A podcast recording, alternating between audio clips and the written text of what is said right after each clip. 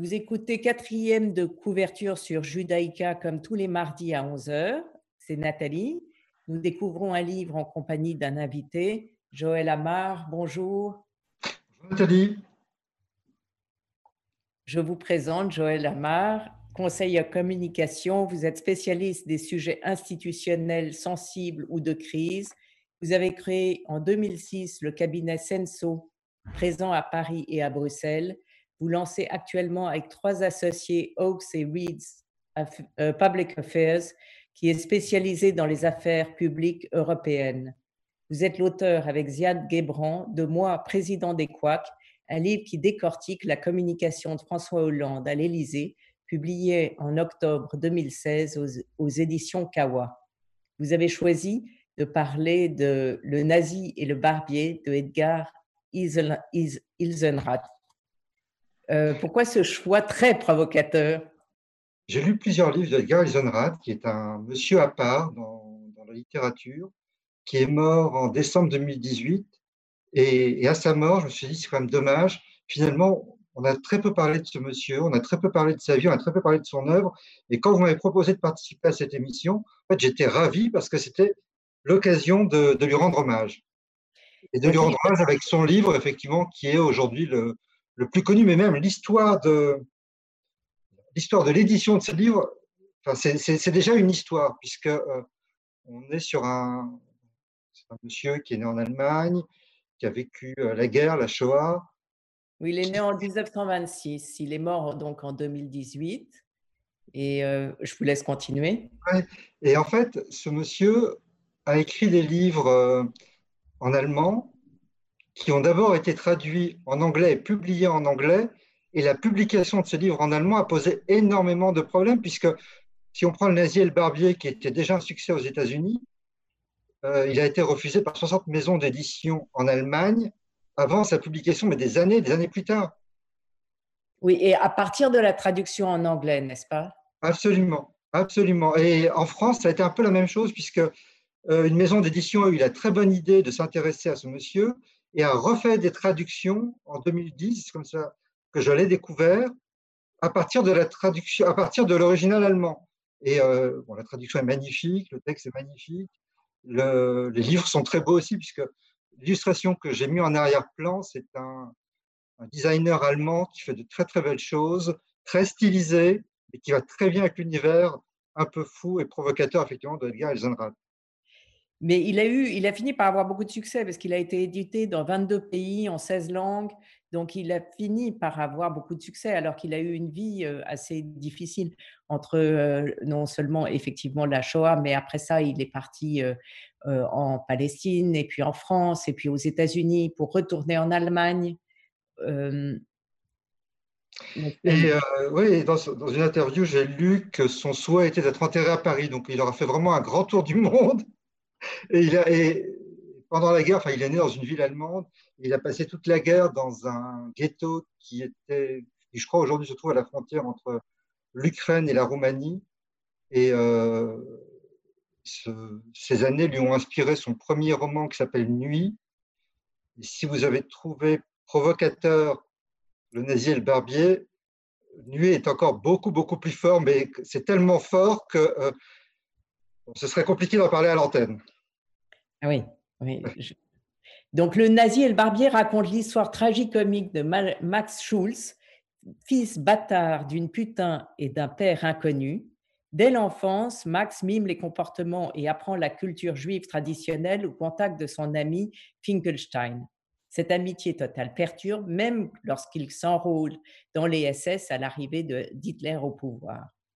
Il se retrouve affecté dans un camp d'extermination où disparaît son meilleur ami et toute sa famille. Après la guerre, il endosse l'identité de son ami assassiné. Max, devenu Itzig Filkenstein, épouse la cause juive et traverse l'Europe pour rejoindre la Palestine où il devient barbier et sioniste fanatique. Donc, euh, ce roman raconte le destin d'un Allemand acquis aux idées nazies dont la métamorphose en juif stéréotypé lui permet d'échapper à la justice des hommes, mais pas forcément à sa conscience. Vous avez fait, euh, vous venez de faire un résumé qui, euh, qui encapsule euh, toute une aventure, tout un parcours, tout plein de personnages. Et si j'ai choisi ce livre, c'est parce que il y a eu énormément de livres écrits sur, sur la guerre, sur la Shoah, sur la naissance d'Israël. Mais c'est l'un des rares livres, peut-être le seul, écrit par un survivant de la Shoah qui prend le point de vue d'un Allemand, et comme il le dit tout au long du livre, du génocidaire arien Max Schulz, pour ensuite, et aussi le point de vue de sa victime, Itzik Winkelstein, qui devient sa nouvelle identité. Et le livre lui-même, bon, on est dans quelque chose qui est grotesque. Voilà, on donc on, s'est affranchi de toutes les réalités, ce qui permet d'avoir un, récit complètement transgressif, complètement dérangeant, qui est très souvent sexuel. Donc, euh, pour ça, lorsque, euh, pour choisir quelques extraits à lire, en fait, j'étais assez embarrassé parce que euh, il, réussit à mettre du sexe dans quasiment toutes ces descriptions de personnages qui pourtant sont magnifiques. Donc, ça a été, et il, donc c'est un livre à manier avec précaution. Si vous êtes une sensible, ne l'ouvrez pas, parce que c'est un livre aussi qui est très drôle pour parler de choses qui sont euh, absolument horribles. Mais même quand ça n'est pas horrible, c'est-à-dire la mère de Max Schulz, qui a priori euh, n'a rien de spécial, et, euh, enfin je veux dire c'est une putain au grand cœur, mais alors les descriptions de, sa sexualité avec son beau-père sont juste absolument abominables.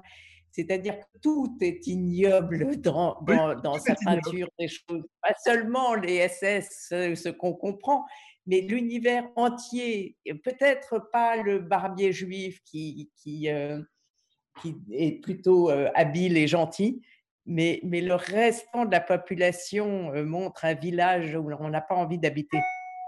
Non, mais si, vous permettez, en fait, cette population va rencontrer Hitler à un moment. Il vient et il y a une sorte de parodie du sermon de la montagne.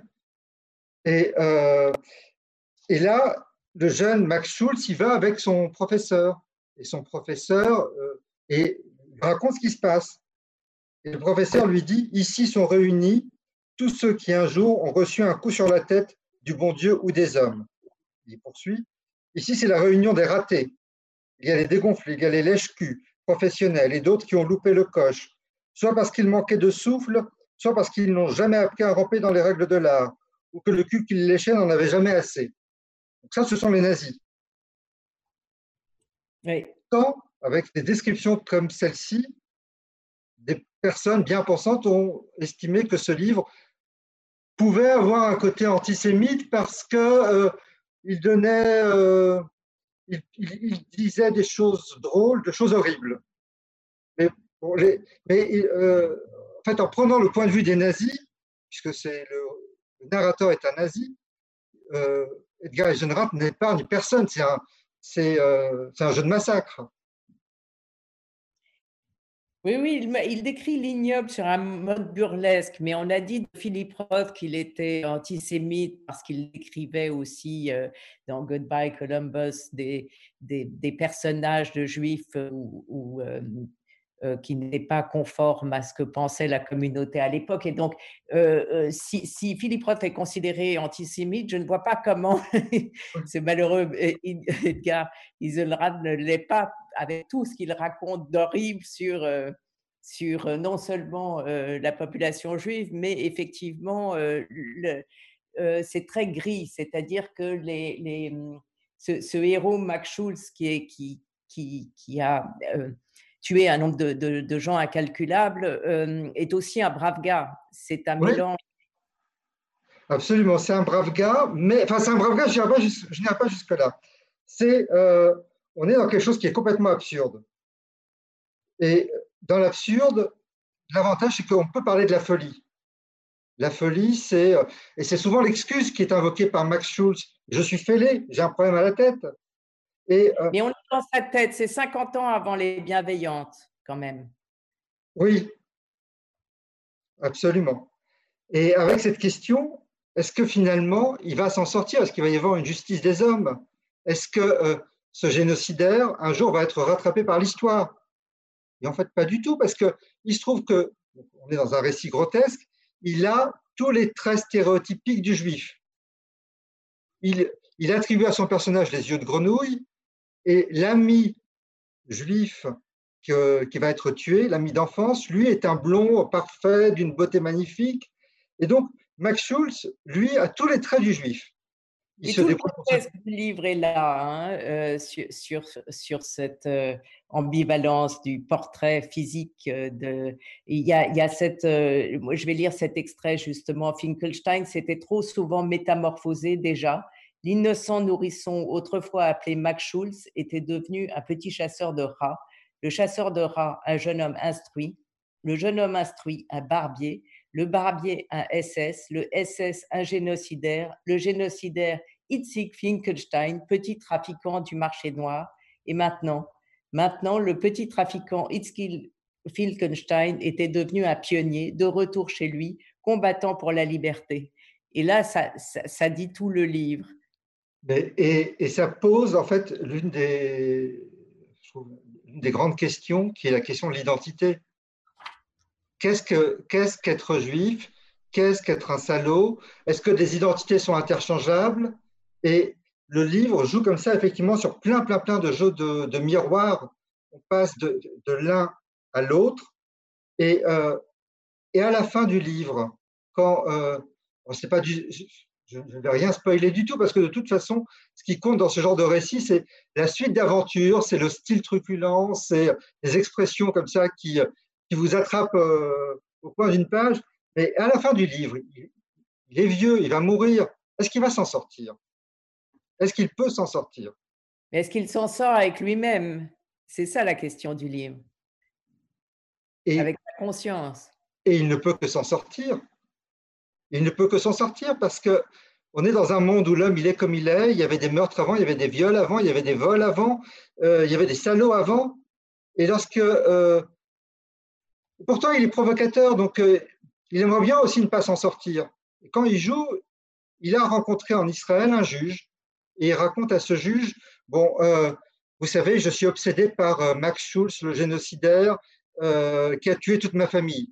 Et donc le juge promet d'enquêter sur ce Max Schulz, trouver des preuves de la mort de ce Max Schulz. Et il en trouve, alors qu'il n'est pas mort du tout. et et ça travaille, euh, le Max Schulz, qui est devenu coiffeur dans une ville près de Tel Aviv. Et il le relance régulièrement, jusqu'à un soir où il dit Je suis Max Schulz. Et là, le téléphone sonne, la femme de Max Schulz, Isaac Finkelstein, appelle, et le juge décroche il dit Votre mari est fou, mais je m'en occupe, ne vous en faites pas. Ce qui est comme,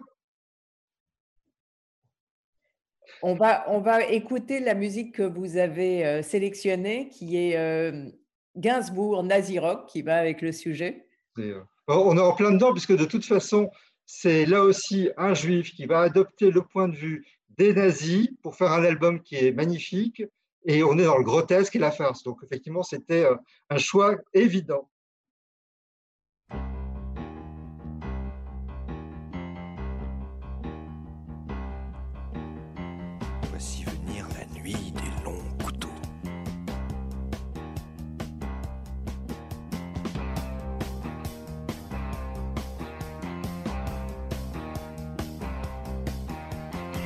Enfilez vos bas noirs, les gars, ajustez bien vos accroches, bah vos portes jartelles et vos corsets. Allez, venez, ça va se corser, on va danser le. Nazi rock, nazi, nazi, nazi rock, nazi. Ouais, on va danser le. Nazi rock, nazi, nazi, nazi rock, nazi. Maquillez vos lèvres, les gars, avec des rouges délicats. Faites-vous des bouches sanglantes ou noires ou bleues. Si ça vous tente, on va danser le. Nazi rock, nazi, va danser là. Nazi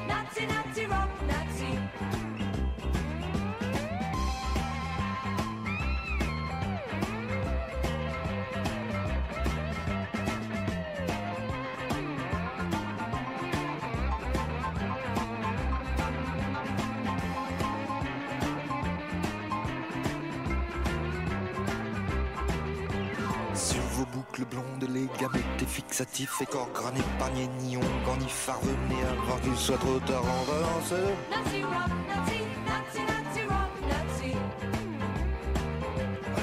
On va danser.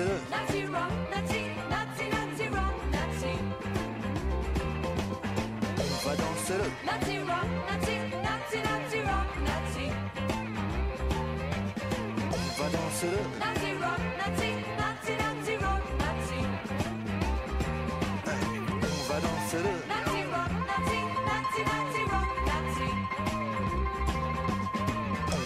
On va danser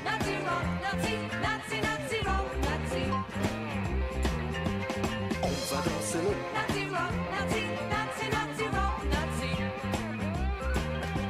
On va danser le Nazi rock, Nazi, Nazi, Nazi rock, Nazi. On va danser le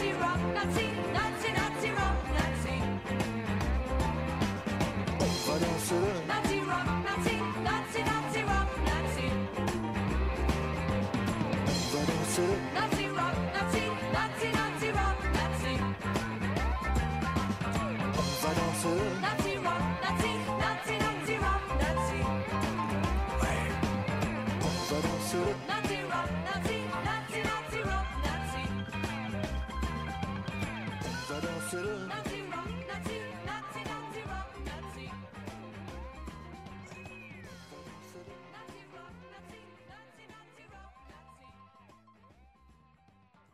Joël Amar euh, nous présente euh, Le nazi et le barbier de Edgar Ilsenrath.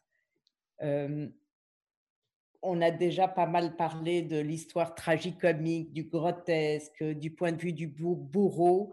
Euh, vous l'avez lu plusieurs fois ou, euh, vous l'avez découvert à quel moment ce livre?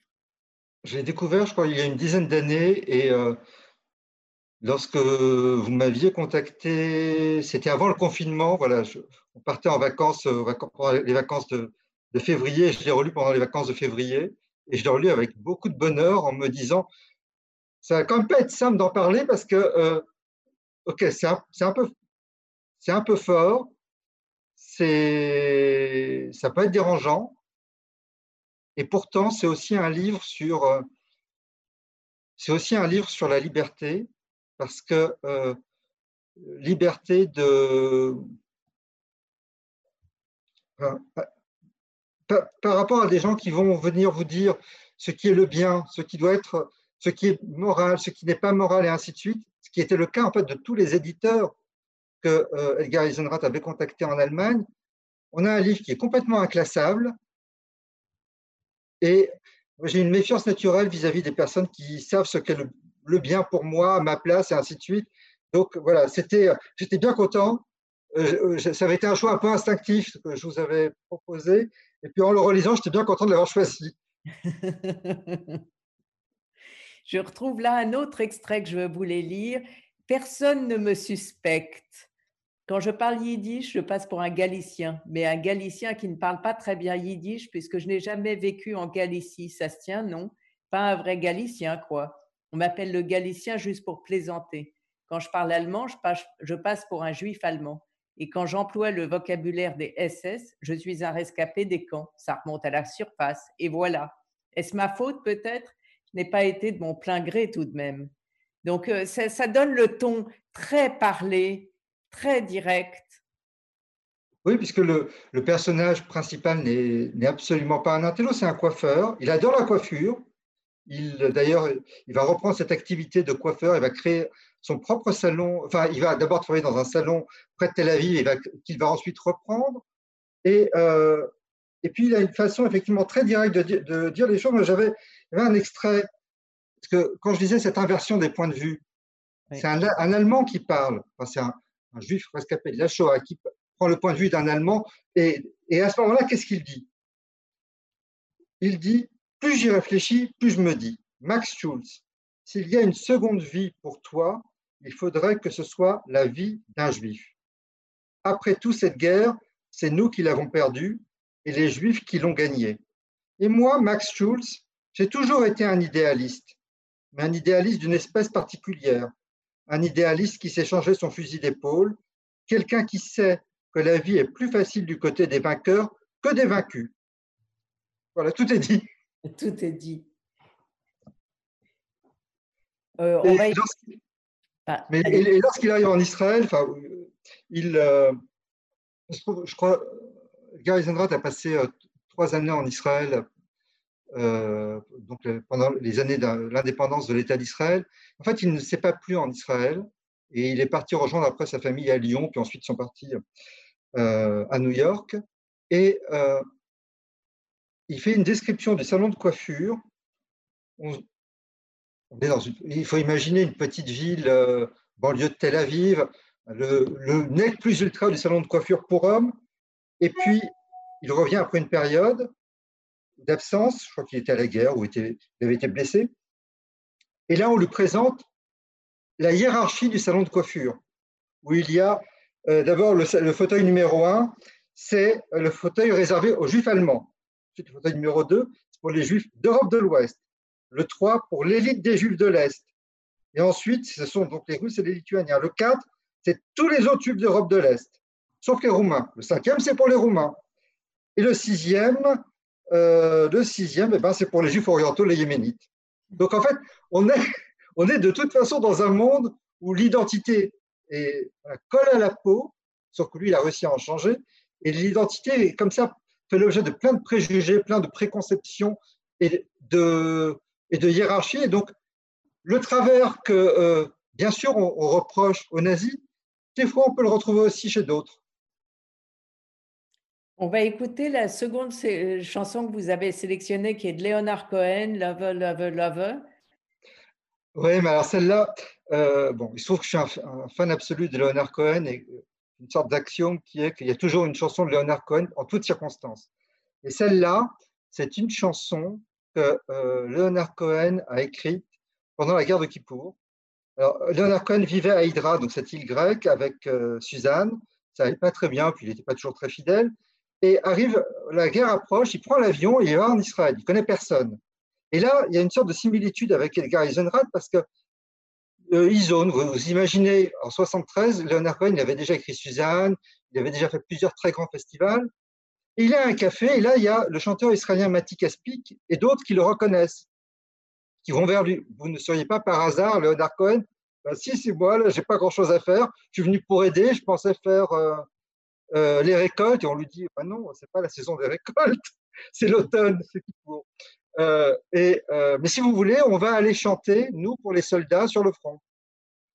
Et c'est pendant ce périple qu'il compose Lover, Lover, Lover, dont tout le principe, c'est justement pour mon père, pourquoi n'as-tu pas changé mon nom?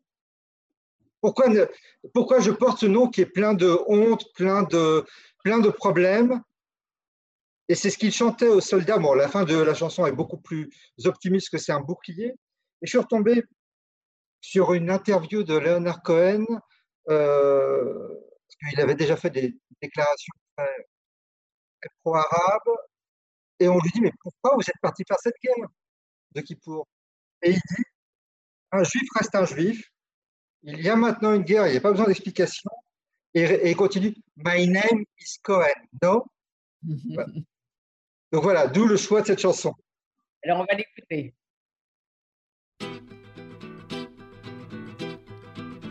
I asked my father, I said, Father, change my name.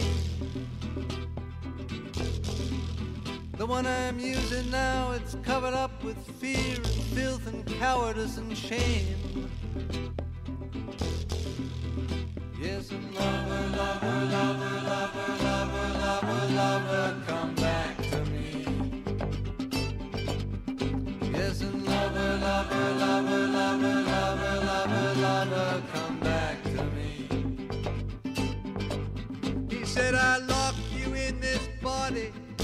meant it as a kind of trial. You can use it for a weapon or to make some woman smile.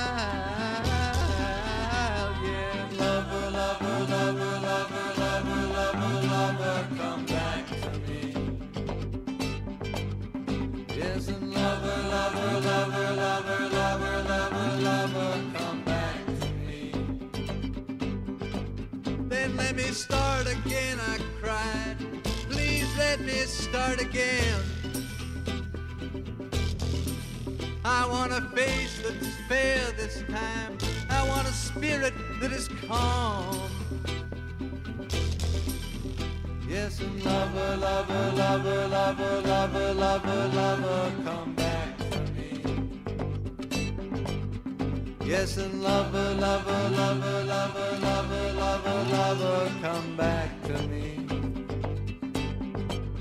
I never turned aside, he said.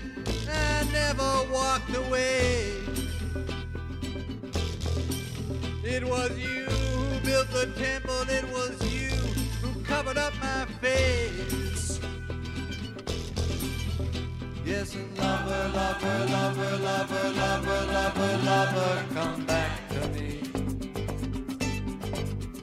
Yes, and lover, lover, lover, lover, lover, lover, lover, come back to me. And may the spirit of this song, may it rise up pure and free. May it be a shield for you, a shield against the enemy. Yes, and lover, lover, lover, lover, lover, lover, lover, come back to me.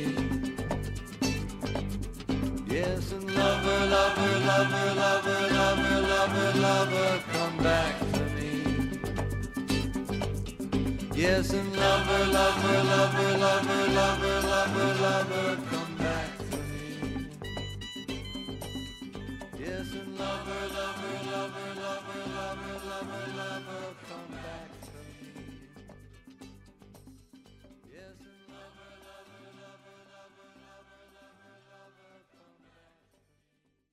Euh, Joël Amar, euh, quel genre de lecteur êtes-vous? Euh, bou- Boulimique, de temps en temps, très difficile Quand est-ce que vous lisez? En fait, je, je lis beaucoup de journaux, d'articles de journaux pour des raisons professionnelles et je lis principalement pendant les vacances. J'essaye de me composer une pile de livres et que j'écluse au, au fil des vacances. Les romans, c'est surtout pendant les vacances. Les essais ou les livres professionnels, ben, c'est tout au long de l'année. Euh, et c'est vrai que quand je fais le bilan, je dois lire plus d'essais que de romans. oui. Et le confinement a été propice ou pas Euh, Parce que bizarrement, j'ai trouvé que c'était compliqué de lire pendant cette période, mais euh, J'avais des lectures professionnelles. et j'ai- donc, et parmi les romans, enfin, non, c'est pas parmi les essais, ça m'a permis de terminer un essai qui est, que je trouvais remarquable, qui est L'archipel français de Jérôme Fourquois, euh, qui est une description de la société française avec toutes ses fragmentations. Alors, vous allez me dire, on a déjà beaucoup écrit là-dessus, sauf que euh, lui a eu le courage de le faire à partir de plein, plein, plein d'études. C'est très étayé, il y a plein de chiffres et c'est assez effrayant. euh, quel est le livre que tout le monde devrait avoir lu? Un livre vraiment important pour vous ou que vous avez tellement aimé? Oh, je... Ce serait soit un livre de Philippe Roth et donc euh, Portnoy et son complexe, soit, c'est un peu plus compliqué, un livre de Welbeck. Mon préféré n'est pas le plus simple, c'est La possibilité d'une île. Plusieurs personnes ont fait un rapprochement entre le confinement, cette époque où, voilà, où nous étions dans une bulle, et puis euh, le, le personnage principal, enfin, le narrateur de La possibilité d'une île. Si quelqu'un n'a jamais ouvert un Welbeck qui prend euh, la carte et le territoire, c'est magnifique. Et votre, euh, euh, votre idéal de lecture, c'est avec ou sans musique, euh, dans le silence, ou vous pouvez lire n'importe où? Je, ce que je veux, c'est pouvoir me concentrer en fait dans la lecture. Donc avoir, je sais que j'ai une heure devant moi pendant laquelle je ne vais pas être dérangé. Après, c'est être avec de la musique, sans musique. C'est souvent à la plage sur un transat. D'accord. Euh, et votre prochain livre? Alors, en fait, j'ai envie de. le- J'ai raté. le- Pierre Lemaître a sorti un roman il n'y a pas très longtemps, mais j'avais raté le précédent, donc il faut que je rattrape les deux. Euh, j'ai beaucoup, beaucoup aimé aussi, mais c'est dans un style très différent. Le tout premier roman de Pierre Lemaitre s'appelle Travail soigné. Je ne sais pas si vous l'avez lu. C'est un roman noir. C'est un roman noir sur la littérature noire. Donc, il y a toute une mise en abîme. Euh, les crimes sont horribles. Je pense que Pierre Lemaître, à un moment, s'est dit Je n'aurai jamais le concours avec des récits comme ça. Donc, il est, il est passé à autre chose. Mais euh, si vous aimez la littérature noire, c'est magnifique. D'accord. Euh, vous voulez aj- ajouter quelque chose sur le barbier et le nazi de Edgar Hilsenrath Alors, il a écrit d'autres livres. euh, J'évoquais en début d'émission euh, Nuit, son premier livre. Euh, Nuit est un récit euh, bluffant parce que euh, c'est l'histoire d'un ghetto. Euh, et dans ce ghetto, tous les personnages sont juifs et on assiste à leur euh, déshumanisation. Il faut survivre. Lorsque les personnages ont faim, les pages s'étirent et on ressent la faim comme eux. Lorsque, et puis, il y a toute la violence, toute la. Il y a une activité à laquelle se livre euh, Max Schulz dans le Nazi et le Barbier, euh, parce qu'il va devoir refaire sa vie après avoir été génocidaire. Il a besoin d'argent pour cela. En fait, son pactole, c'est un- une boîte en carton avec euh, des dents en or qu'il a récupérées dans son camp de concentration. Dans Nuit, il y a des scènes où euh, des hommes vont repérer les cadavres et leur ouvrir la bouche pour enlever les dents en or. C'est le livre est très dur, mais c'est sûrement l'un des. Si quelqu'un a envie de ressentir ce qu'est l'horreur, je le, recommande. Les autres livres sont plus drôles, sont plus grotesques, plus sexuels aussi. Euh, ça peut se passer à New York, à Moscou, euh, mais voilà. C'est un auteur à part et encore une fois, je vous remercie de me donner l'occasion de lui rendre hommage. Je ne sais pas si vous aviez vu ce film Don't Mess with the Zoan en 2008, euh, qui m'a fait penser à- à- au livre dont vous parlez, parce que c'est l'histoire d'un Israélien qui rêve d'être coiffeur. Et euh, c'est euh, désopilant dans un genre euh, très vulgaire, mais tellement drôle. Donc, je vous le conseille. C'est John Apato. Euh, D'accord. voilà. Euh, c'est moins horrible, mais c'est c'est aussi absurde et délirant. Voilà. Je vous remercie, Joël Amar, d'avoir présenté le barbier et le nazi. Merci à vous. Merci à Radio Judaïka. Vous pouvez réécouter quatrième de couverture euh, dimanche à 14h et sur podcast ou sur radiojudaïka.be. Et je vous retrouve mardi prochain à 11h avec un nouveau livre et un nouvel invité.